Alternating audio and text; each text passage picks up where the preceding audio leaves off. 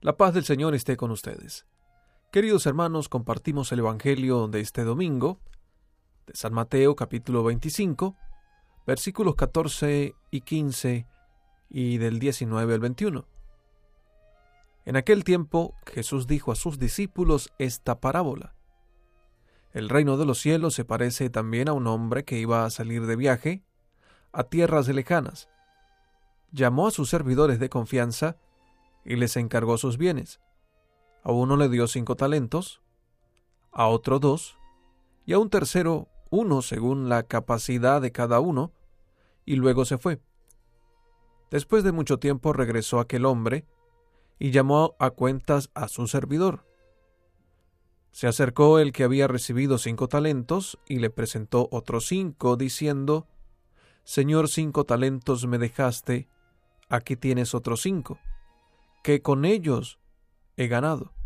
Su señor le dijo, Te felicito, siervo bueno y fiel, puesto que has sido fiel en cosas de poco valor, te confiaré cosas de mucho valor.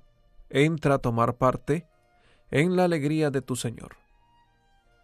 Palabra del Señor.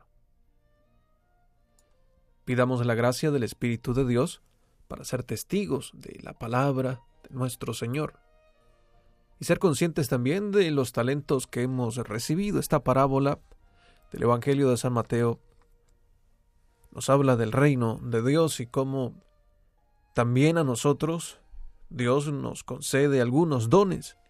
Debemos pensar en los dones que hemos recibido, en los carismas que el Señor nos ha dado a cada uno.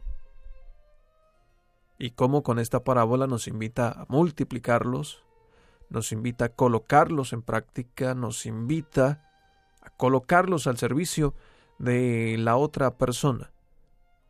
En primer lugar, servidores de confianza, un aspecto importante del Evangelio que a nosotros nos permite pensar en el bautismo, en la gracia que hemos recibido, cómo el Señor siempre nos llama a su encuentro, a la conversión, a vivir la gracia, a hacer el camino de santidad reconociéndonos pecadores, pero llamados por Él a la santidad, a la gracia del cielo.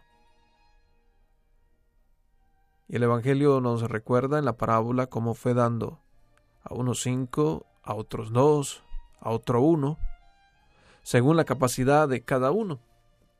En esa confianza el Señor conoce la capacidad que tenemos para los dones que hemos recibido, porque nos ha creado porque nos ama, porque es consciente de nuestras debilidades también, y sabe de las capacidades que nos ha concedido para que seamos testigos de su amor, testigos de su misericordia, servidores entre los hermanos.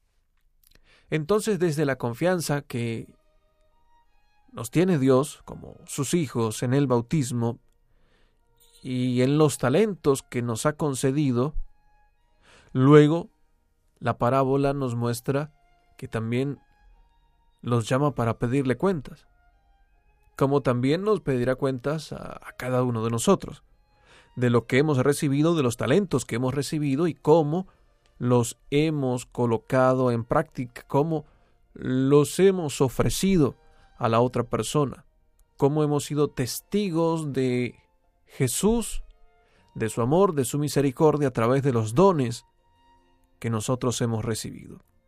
Así el reino de los cielos, como nos lo presenta esta parábola en el Evangelio de San Mateo en el capítulo 25, el Señor nos llama también a nosotros a dar cuenta.